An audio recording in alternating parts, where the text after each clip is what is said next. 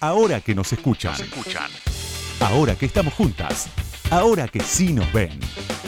Con Ingrid Beck. El pensamiento del feminismo reformista, que se centra principalmente en la igualdad con los hombres en el trabajo, eclipsó las bases radicales originales del feminismo contemporáneo, que reivindicaban la reforma y la reestructuración general de la sociedad para que nuestro país fuera fundamentalmente antisexista.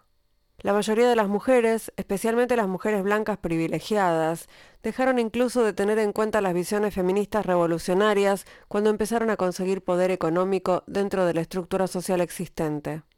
Irónicamente, el pensamiento feminista revolucionario tenía una mayor aceptación y seguimiento en los círculos académicos, en los cuales se siguió produciendo teoría feminista revolucionaria, pero en muchos casos esa teoría no llegaba al gran público. Pasó a ser, y lo sigue siendo, un discurso privilegiado, disponible para aquellas personas con una amplia formación académica, buenos estudios y generalmente materialmente privilegiadas. Obras como Feminist Theory From Margin to Center, que ofrecen una visión liberadora de la transformación feminista, no reciben nunca mucha atención. Mucha gente no ha oído hablar de este libro, no han rechazado su mensaje, simplemente no lo conocen al patriarcado capitalista supremacista blanco establecido le interesaba acabar con el pensamiento feminista visionario que no era antihombres o cuyo objetivo no era conseguir el derecho de las mujeres a ser como los hombres, y las feministas reformistas también querían silenciar estas fuerzas. El feminismo reformista se convirtió en un medio para la movilidad de clase. Les permitía liberarse de la dominación masculina en el trabajo y tener un estilo de vida más independiente. Aunque no se había acabado con el sexismo, podían maximizar su libertad dentro del sistema existente y podían contar con la existencia de una clase más baja de mujeres subordinadas, explotadas, que harían el trabajo sucio que ellas se negaban a hacer. Al aceptar y de hecho confabular por la subordinación de la clase trabajadora y las mujeres pobres, no solo se aliaron con el patriarcado existente y su sexismo concomitante, sino que se concedieron a sí mismas el derecho de llevar una doble vida, una en la que eran iguales que los hombres en el empleo y otra en el hogar, cuando querían permanecer en él. Si optaban por el lesbianismo, tenían el privilegio de ser iguales que los hombres en el empleo, mientras utilizaban su poder de clase para crear hogares en los que podían tener poco o ningún contacto con los hombres. El feminismo como estilo de vida se acomodaba en la noción de que podía haber tantas versiones del feminismo como mujeres en el mundo. De repente, el feminismo se fue vaciando lentamente de contenido político y se impuso la idea de que no importaba la tendencia política de una mujer, ya fuera conservadora o liberal. Ella también podía incorporar el feminismo en su estilo de vida. Obviamente, esta forma de pensar ha hecho que se acepte más el feminismo porque presupone que las mujeres pueden ser feministas sin desafiar la esencia de la cultura o a ellas mismas. Por ejemplo, tomemos el caso del aborto. Si el feminismo es un movimiento para acabar con la opresión sexista y privar a las mujeres de los derechos reproductivos es una forma de opresión sexista, no se puede estar en contra del derecho a decidir y ser feminista. Una mujer puede insistir en que ella nunca optaría por abortar, pero afirmará su apoyo al derecho de las mujeres a elegir y seguirá siendo una defensora de la política feminista. No se puede ser antiabortista y defensora del feminismo. Asimismo, no puede existir un feminismo del poder, si la imagen del poder que se evoca es el que se obtiene mediante la explotación y opresión de otras personas. La política feminista está perdiendo fuerza porque el movimiento feminista ha perdido definiciones claras. Tenemos esas definiciones. Reivindiquémoslas, compartámoslas, volvamos a empezar, hagamos camisetas y pegatinas, postales y música hip hop, anuncios para la televisión y la radio, carteles y publicidad en todas partes, y cualquier tipo de material impreso que hable al mundo sobre feminismo. Podemos compartir el mensaje sencillo pero potente de que el feminismo es un movimiento para acabar con la opresión sexista. Empecemos por ahí. Dejemos que el movimiento vuelva a empezar. Aunque parezca mentira, estos son fragmentos del libro El feminismo es para todo el mundo de la gran Bell Hooks, que murió el 15 de diciembre y que ya la estamos extrañando. Pueden encontrar ese libro, búsquenlo porque lo van a encontrar. Ahora que nos escuchan, una marea verde de sonido. Con Ingrid Beck.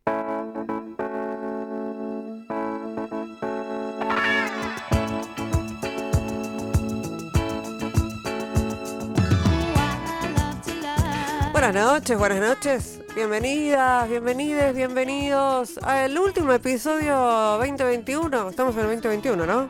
2021 de Ahora que nos escuchan, el programa que ganó el Lola Mora este año. Qué, qué lujazo. Qué equipazo con el que hicimos el programa este año. Estuvo, estuvimos todo el año con Lucas Rodríguez Perea, con Mariana Boca, con Sergio Siridiano en la musicalización, se dice, eh, con Mera Niverarde en las redes.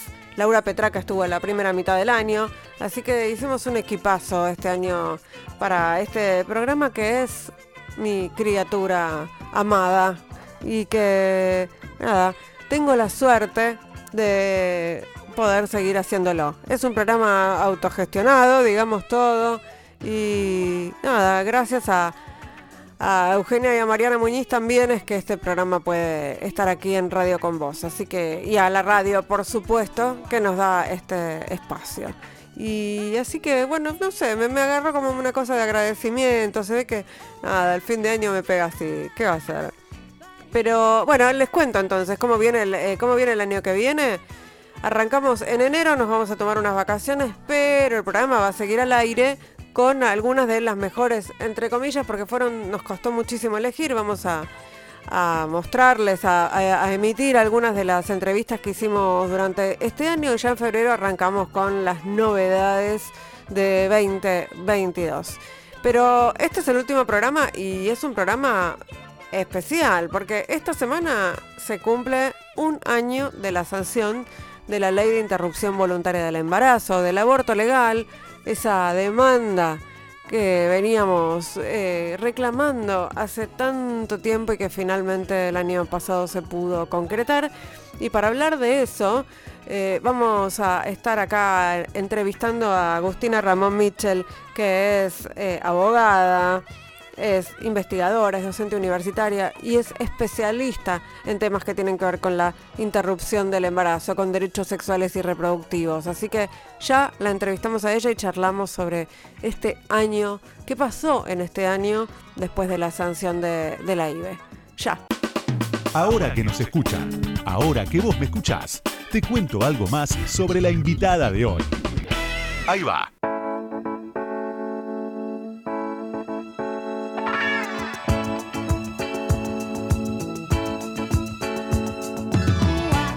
Agustina Ramón Mitchell nació en 1982. Es abogada, investigadora y docente universitaria. Estudió Derecho en la Universidad Nacional de Tucumán, donde egresó con medalla de plata.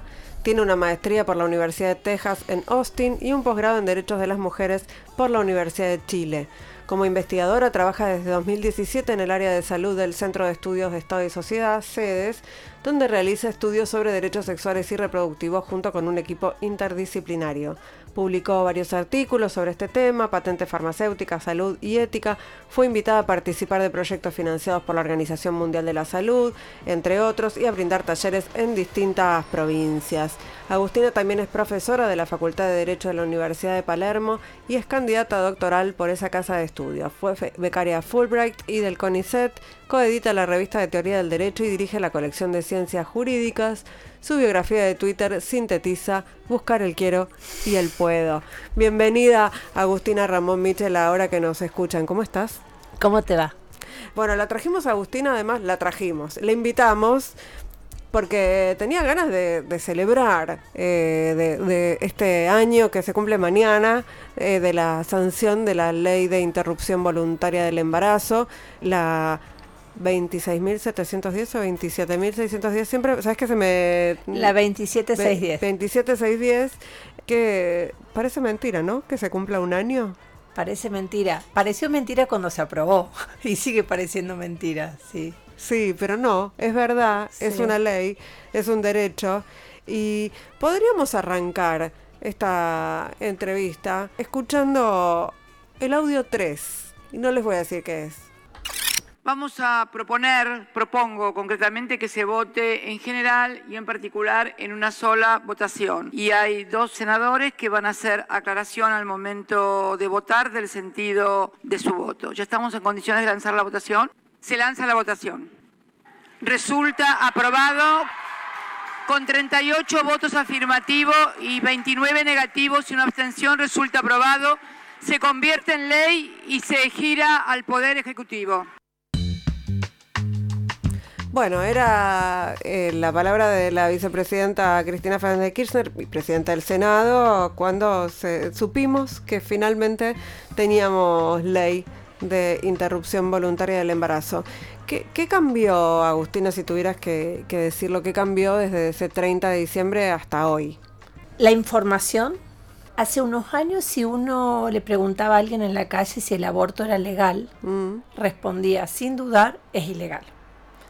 Pese a que por entonces teníamos aborto permitido legal para los casos de violación y peligro para la salud, que es el mismo régimen que tiene Inglaterra, y que si a la gente en Inglaterra la parabas y le preguntabas, ¿el aborto es legal? Decían sí. Pero lo que pasaba es que se había construido estos abortos por violación o peligro para la salud como excepciones. Entonces, realmente lo que viene a, generar esta ley es el aborto como una práctica de salud, em, dejando por fuera el paradigma penal, y esto es un proceso que viene hace tiempo, pero la ley lo institucionaliza, le da una contundencia y además una amplificación, ¿no? Porque ya en 2018 se debatió, generó mucho interés en la gente.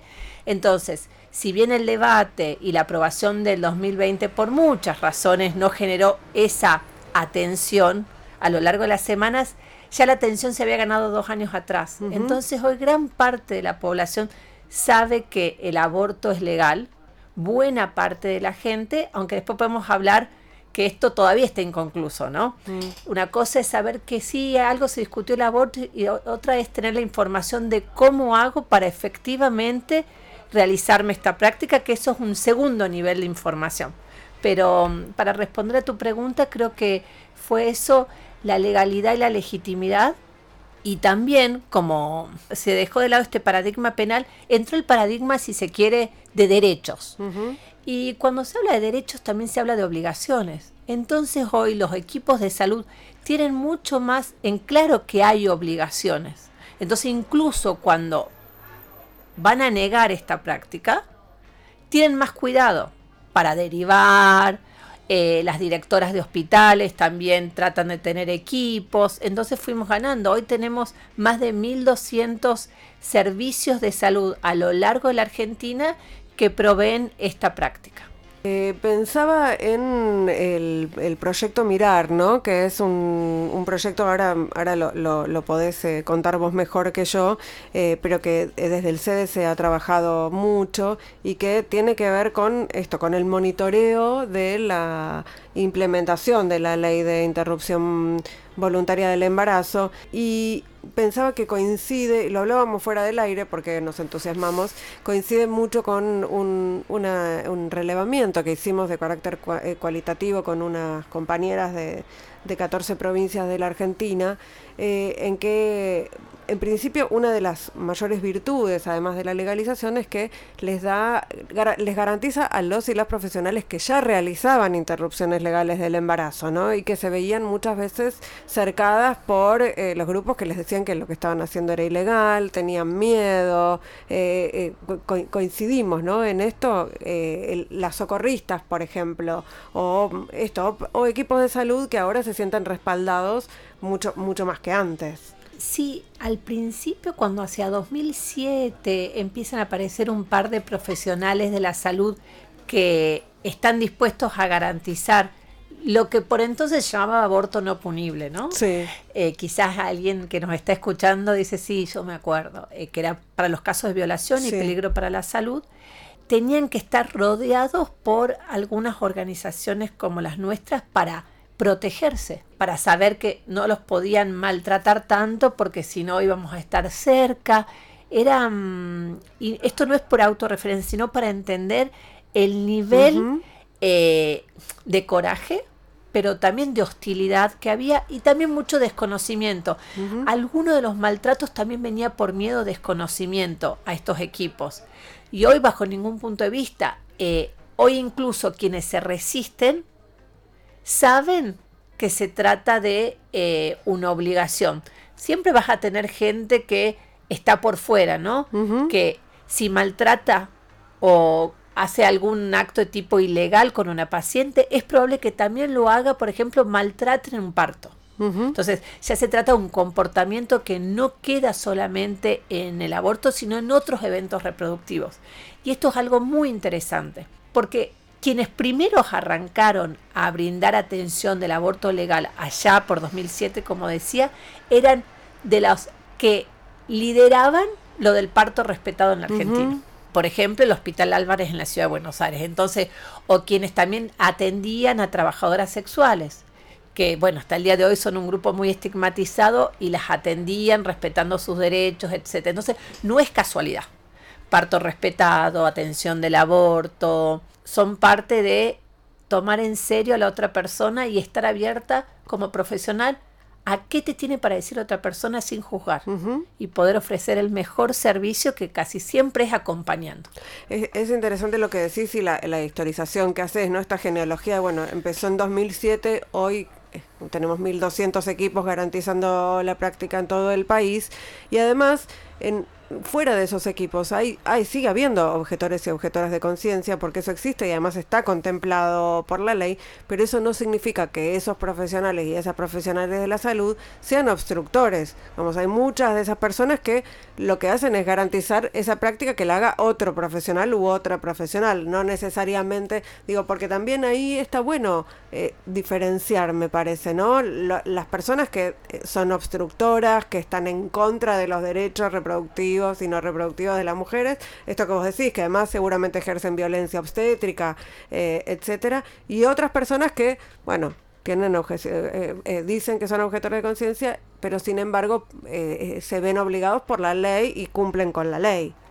Sí, en los equipos de salud hay personas que son violentas y que creen que pueden decidir por la paciente porque son personas y personas así hay en todos lados. También es cierto que la medicina y la formación, sobre todo en especialidades como ginecología, obstetricia, aumenta las probabilidades de que se comporten así. ¿Por qué? Porque creen todavía en una forma de autoridad profesional, que es eh, yo sé mejor que vos. También porque por mucho tiempo eh, lidiaron con las mujeres y sus cuerpos, pero no reconociéndolas como personas. Y ha habido un cambio tan grande que creo que todavía se están acomodando. Mm. De las primeras que proveyeron la práctica de aborto eh, eh, legal en la Argentina fueron ginecólogas y obstetras. O sea, eh, lo que estoy diciendo no es una generalización, pero sí que no es lo mismo médicas generalistas que el ámbito de la ginecología obstetricia, donde hay mucho más que hacer. Pero dicho esto, como vos decís, están estas personas violentas que creen que pueden decir por otro, que pueden mentirles para evitar que realicen la práctica, y después están aquellas personas que sienten que si realizan la práctica se pueden destruir subjetivamente. Mm.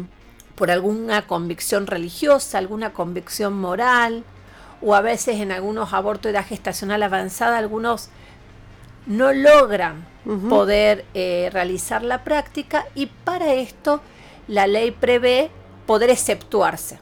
Lo que se conoce, que vos recién mencionabas, la objeción de conciencia, poder exceptuarse de un deber legal alegando razones religiosas y morales.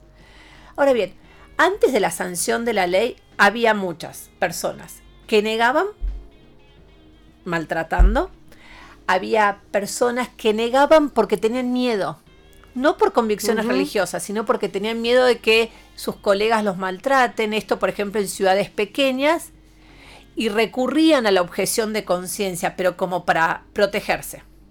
Ahí hay hoy tenemos más chance de reducir este, entre comillas, objeción de conciencia, donde es utilizar como una herramienta de defensa, con capacitación, con unirse a redes de profesionales, con la llegada del Estado y decir te acompañamos con asociaciones de profesionales. Y después está este grupo más chico de personas que, bueno, son por razones religiosas o morales.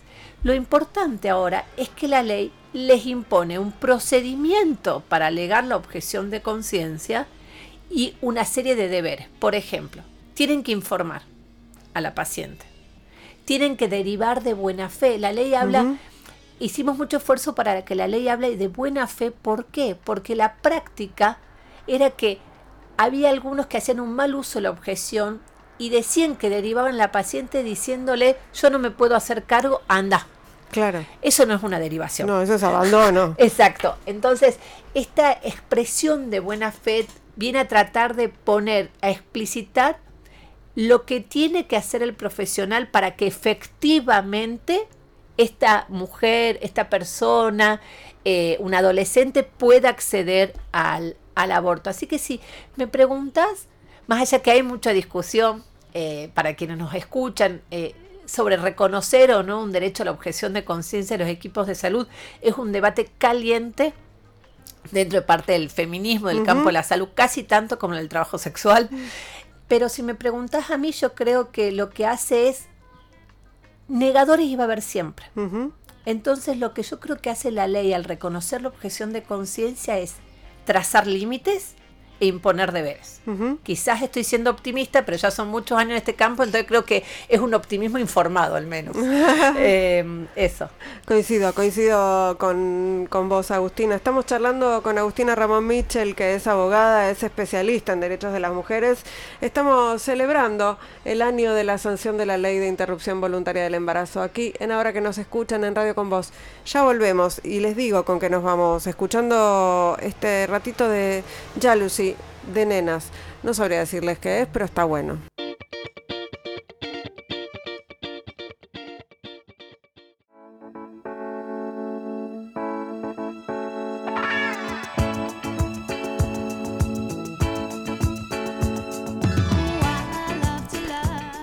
Bloque de ahora que nos escuchan, estamos charlando con la abogada Agustina Ramón Mitchell, que es eh, especialista en, derechos de las mujeres, es investigadora del CEDES, trabajó muchísimo eh, para que esta ley que hoy estamos celebrando, la ley de el aborto legal, eh, bueno, trabajó mucho para que esta ley sea ley. Estoy hablando cada vez mejor, cómo se nota que es fin de año, ¿no? Estoy ya en la, en la bueno, no me sale ni, la, ni lo que quiero decir. En la recta final, gracias, me, acota Lucas Rodríguez Perea por el, por el auricular. Vamos a escuchar eh, a Agustina en un audio en donde habla de la desigualdad que hay en la instrumentación de esta ley en las provincias y nos vamos a meter de lleno a que nos cuente de qué se trata este proyecto Mirar que monitorea justamente la implementación de la IBE en todo el país cuando uno ve los datos, por ejemplo, de cantidad de IVE, interrupción voluntaria del embarazo o aborto legal en todas las provincias, si uno ve los datos, por ejemplo, de Chaco, de Corrientes, ahí parecería, de San Juan, parecería que como si el aborto siguiera siendo ilegal, porque se realizan poquísimo, entonces eso significa que todavía hay muchísimas barreras, que a las mujeres no se les está ofreciendo el servicio, incluso que niñas embarazadas resultado de violación tampoco se les está dando esa opción. Entonces, sí, hay provincias que están con la bandera roja y hay que hacerles un especial seguimiento. Hablábamos eh, antes de esto, de la desigualdad. Eh, lo que pasa con la implementación de la interrupción voluntaria del embarazo también pasa con otras cuestiones en, este país federal que tenemos. Eh, y fuera del aire, vos me decías, en, las grandes ciudades está garantizada la práctica. ¿Qué pasa en las localidades que no son las grandes ciudades? ¿no? Ahí es donde también es muy desigual la distribución o la posibilidad de acceder. ¿No? Esto, esto es una de las conclusiones del, proyecto Mirar. Sí, es una de las conclusiones del proyecto. El proyecto Mirar está coordinado por el CEDES eh, e IBIS sin tener eh, datos específicos sobre a nivel municipal y creo que eso es algo pendiente porque esto que lo decimos es a través de un monitoreo de lo que sabemos que nos llegan primero por ejemplo a través del 0800 del Ministerio de Salud de la Nación. Hoy se puede llamar a este teléfono cuando no se puede acceder a la práctica o, se quiere denunciar un maltrato en el acceso al aborto. Es como si todavía hay en las ciudades pequeñas o en los pueblos, no en todos, en muchos, no, no llegó la desestigmatización del aborto. Y el estigma del aborto genera muchísimos problemas genera profesionales en la salud que se resisten a realizar la práctica por miedo, porque se necesita un coraje moral inmenso que no se le puede pedir a todo el mundo, no todo el mundo tiene, para realizar la práctica y después no salir y que ese día el cura, que parecen escenas a veces un sí, que el cura lo nombre o la nombre en plena misa o que una maestra, un maestro o, la, o un papá de su hija diga algo al respecto, como use la palabra tipo asesino, ¿no? Entonces es de una crueldad enorme y eso reduce la cantidad de equipos de salud. Segundo, porque esto ya fue, eh, está siendo resuelto, no siempre llegaban los insumos. La mayoría, probablemente quienes nos están escuchando, saben que el misoprostol es un medicamento para abortar de manera segura. Eh, el ministerio ahora va a casi cuadriplicar la compra de misoprostol respecto de el 2018 y lo está distribuyendo en las provincias. Pero esto es nuevo. Entonces, por mucho tiempo pasaba que esto no llegaba a los centros de salud de las ciudades más pequeñas. Y va a ser una diferencia. Eh, este es el, momento donde me vuelvo a poner optimista. ¿Por qué? Porque puede llegar a un centro de salud, esa llega la, la persona que quiere interrumpir su embarazo, se le hace consejería, se le habla el misoprostol y se le puede entregar el misoprostol para que lo use en su casa. Esto no tiene nada de extraño. Nosotros muchas veces una médica nos receta un medicamento, incluso algunos que pueden tienen más contraindicaciones y confíen que lo vamos a usar correctamente. Este es el mismo caso, pero se le agrega que hay un seguimiento. Esto podría llegar a tener un efecto de mejorar el acceso, pero va a ser insuficiente. ¿Por qué? Hablábamos con, Ingrid fuera del aire que hay mujeres, hay adolescentes que no quieren ir al centro de salud de su pueblo, porque saben que se va a enterar o su pareja violenta, o su mamá, que quizás no está de acuerdo, un vecino, o su empleador y perder su trabajo, entonces necesitan una confidencialidad que a veces en los lugares más pequeños no es posible garantizar.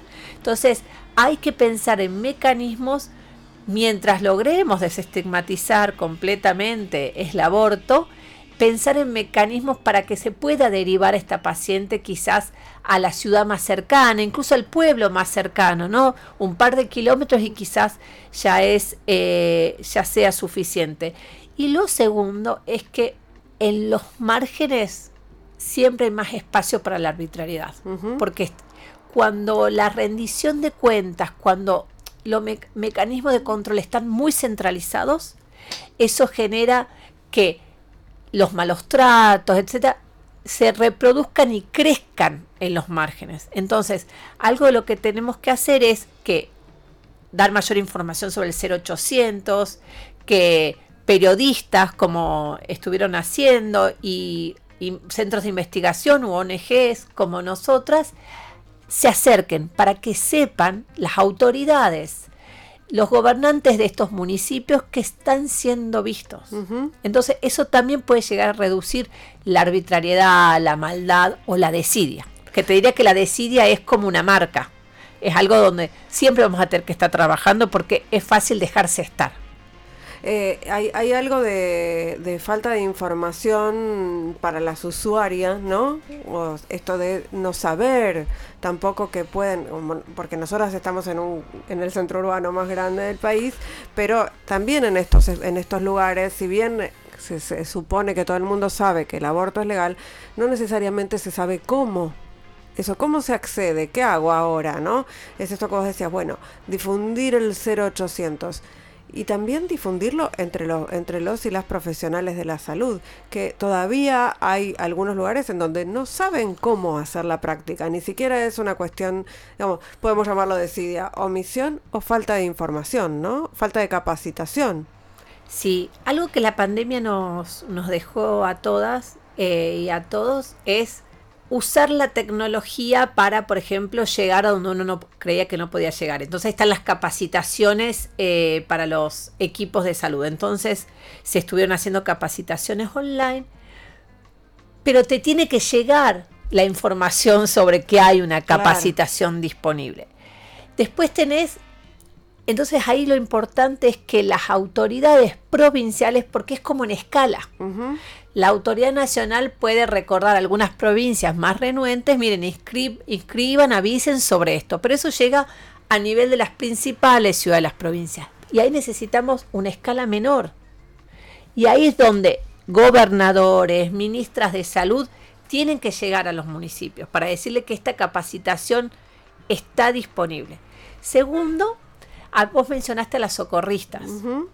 Las socorristas son una organización, una red de mujeres que acompañan a otras mujeres y personas gestantes y adolescentes a abortar de manera segura, pero también acompañan a profesionales de la salud a quienes recién se están iniciando y a veces no conocen cuál es la dosis exacta.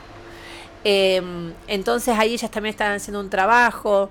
Eh, desde el CEDES con redas, eh, también hacemos capacitaciones, la red de profesionales por el derecho a decidir. Entonces, hoy hay distintos espacios, hay que encontrarle la vuelta y esto creo que es responsabilidad de todas y de todos, no solamente del Estado, del Estado ante todo, de cómo llegar, porque como vos decís, la capacitación está disponible, hasta está a un video, a un YouTube de... Pero no falta que se enteren y segundo, el acompañamiento en los primeros casos. Porque los primeros casos casi siempre necesitan el acompañamiento de otras y de otros para ganar la seguridad para seguir después. Porque como el aborto todavía está rodeado de rum, rum, rum, mejor el acompañamiento. Entonces, Necesitamos eso también, además de las capacitaciones, para aumentar la cantidad de centros de salud en los municipios y ciudades pequeñas. Eh, eh, pensaba en el 30 de diciembre del año pasado y, lo que fue esa fiesta un poco contenida por la pandemia, ¿no? Porque hubiese sido lo que hubiese sido si no hubiese habido pandemia. Eh, y esto fue se habla del resultado de, la demanda fuerte del movimiento de mujeres y, diversidad sexual, de la, de la marea verde de 2018, de la sociedad civil y de la articulación me parece fuerte, en este caso además, con la, con la política, ¿no? Con la política, con la institucional, con la política institucional, con el feminismo institucionalizado no, no lo veo posible si no hubiese si no hubiese habido feministas en el gobierno, en la legislatura, ¿no? Ahí hubo confluyeron esas, esas cuestiones. Coincido con vos. Eh, creo que no solamente articulación, sino relaciones. Mm. Relaciones de confianza, porque esto no fue una alianza de gente que de un momento a otro dijo, bueno, nos tenemos que unir para hacer esto fueron relaciones que se fueron construyendo con el tiempo. Y de ahí su solidez, de ahí la posibilidad de realmente confiar, porque cuando son alianzas muy instrumentales al pasar siempre hay muchos resquemores y hubo momentos en el debate del 2018 y en el 20 que había que confiar. Por ejemplo, nosotros teníamos que confiar en las políticas. Cuando decían, vamos a conseguir los votos o esperen, teníamos que confiar y era difícil, pero fue posible porque se fue construyendo y entre ellas mismas, que pertenecían a distintos partidos políticos. Em, la ley de paridad, por ejemplo, les dio a ellas la oportunidad de articularse, pensar estrategias y confiar. Y yo creo que eso legó algo a la marea verde, porque ellas ya tenían vínculos de confianza, estas eh, estas políticas feministas, estas legisladoras o las que estaban también en el, Poder Ejecutivo. Y nosotras de la sociedad civil, investigadoras, activistas y profesionales de la salud venimos trabajando hace décadas. Em, entonces, a mí me gusta eh, señalar esto, que creo que no se trata solamente de alianzas o de estrategias, sino de relaciones de confianza que se construyeron a, a través del tiempo. Y eso también creo que marca una diferencia eh, hasta el día de hoy, como que fue un triunfo gratificante en muchos sentidos y muy sólido también por esto. Bueno, a mí me parece que sí, es, una, es un ejercicio de la política feminista, ¿no? Absolutamente. Transversal y, sororo, si querés. Eh, me parece que va por ahí, ¿no? Sí. Cuando vas a hablar de la construcción de, lazos de confianza. Eh, coincido. 100%. Sí, sí, y a diferencia de algunos países donde hay quienes quieren ser como la estrella o la protagonista acá, más allá que obviamente hay espacios donde hay gente que lidera, no hay nadie que pretenda apropiarse de este espacio. Estamos hablando con Agustina Ramón Mitchell, que es abogada, eh, trabaja entre otros lugares en el CEDES, trabajó mucho para que el aborto sea legal y estamos aquí en ahora que nos escuchan en Radio con Vos. Eh, ya volvemos con otro bloque más. Vamos a escuchar Spinetta Jade. Maribel se durmió.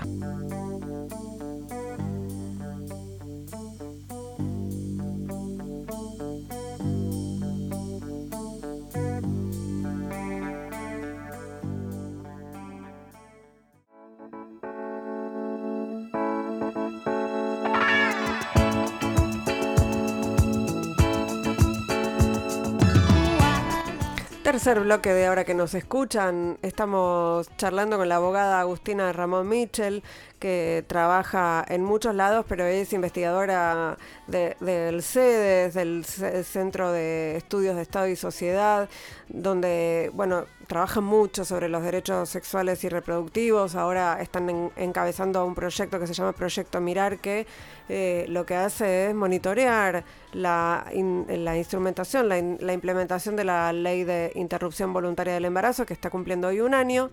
Y, quería preguntarte en ese sentido, Eh, ¿cómo, ¿cómo, viene la cuestión de los litigios? ¿no? Porque han, han habido causas iniciadas en distintas provincias, casi todas con casi todas en contra, ¿no? Para, para, para hacer cenar este derecho.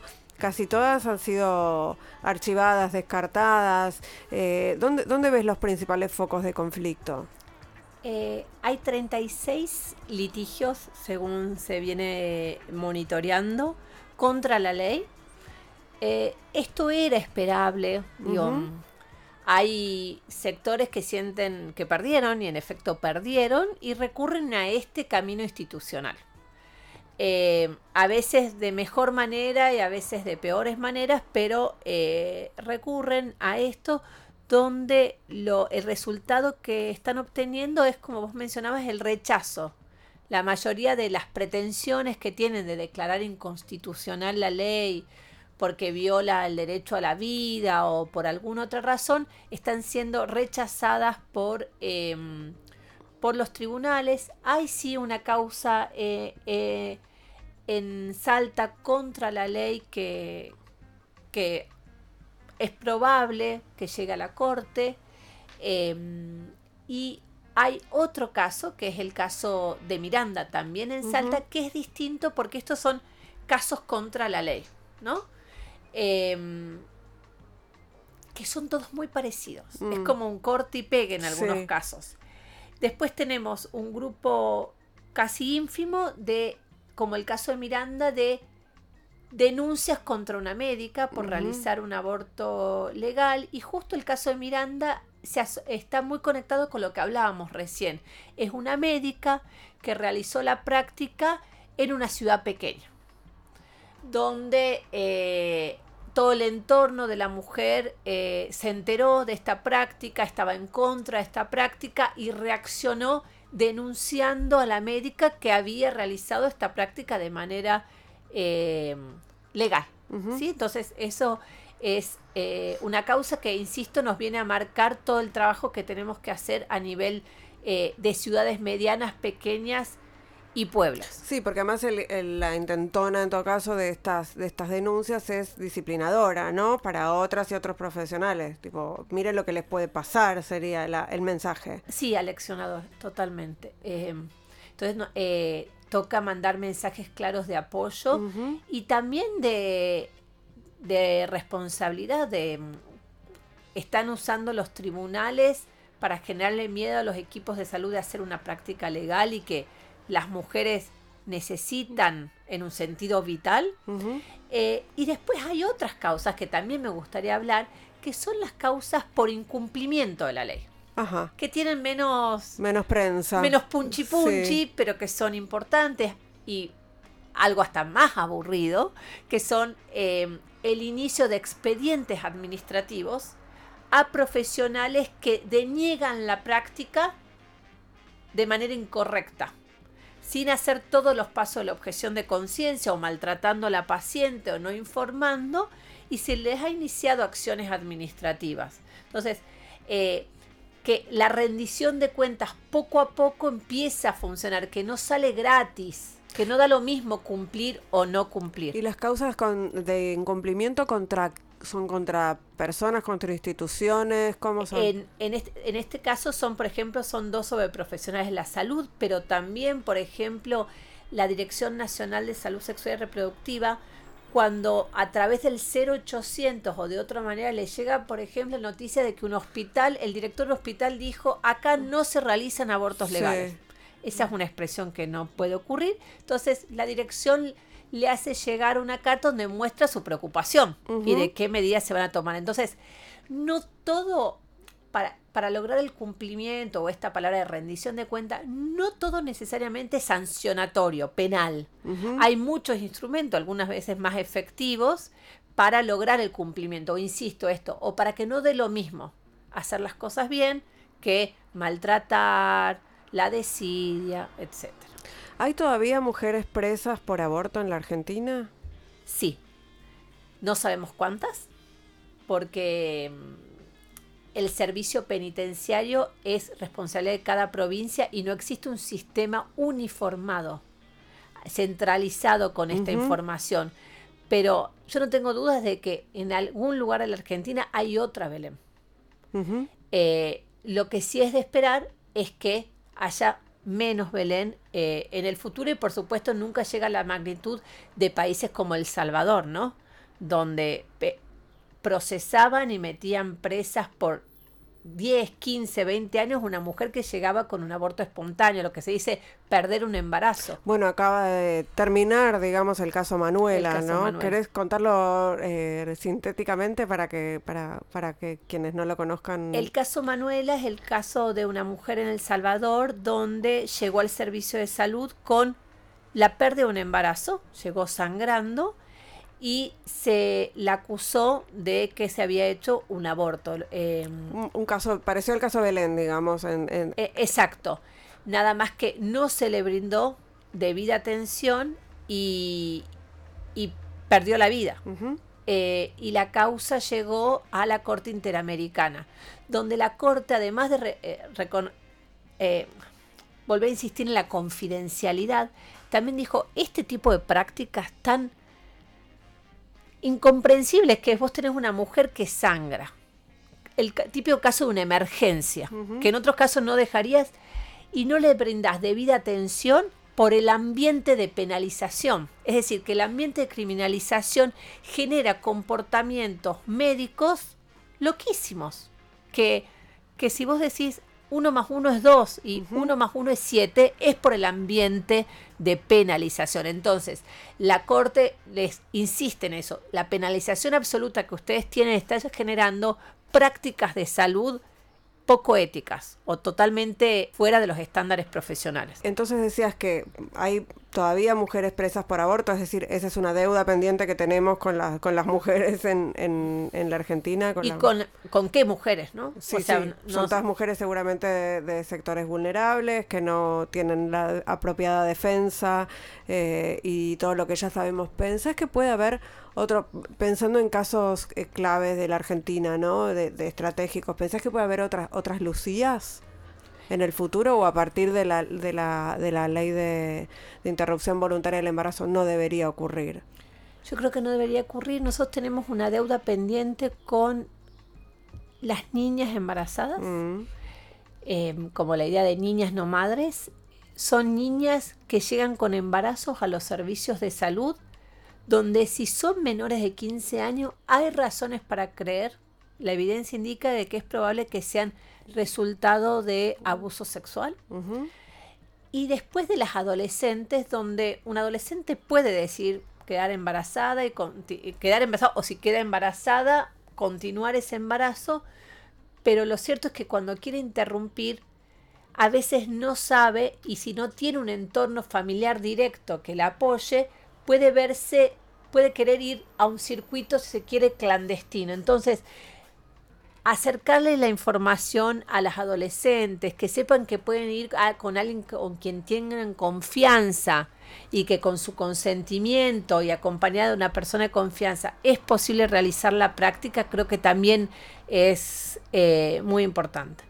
Todavía no tenemos datos fehacientes respecto de si hay o no mujeres que hayan eh, muerto por aborto en, el último año, ¿no? Todo mm. hace pensar que no, pero no tenemos todavía esa información. No tenemos esa información porque esa eh, se recolecta ahora a fin de año y se tarda unos meses para sistematizarse. Entonces la vamos a tener recién a partir de marzo o abril, pero lo cierto es que la mortalidad materna viene bajando a lo largo de los años, la mortalidad materna por aborto, por el misoprostol, por el mejor acceso al aborto legal, incluso antes de la ley, ya con cuando uno podía acceder por peligro para la salud o la violación. Entonces vamos a ver el impacto favorable eh, de la ley. Es muy probable. En Uruguay se redujo drásticamente la mortalidad materna por aborto, sí. Bueno, hemos hablado de, aborto todo este programa, pero te quiero preguntar, no espero, te quiero preguntar, Agustina, ¿cuándo te hiciste feminista?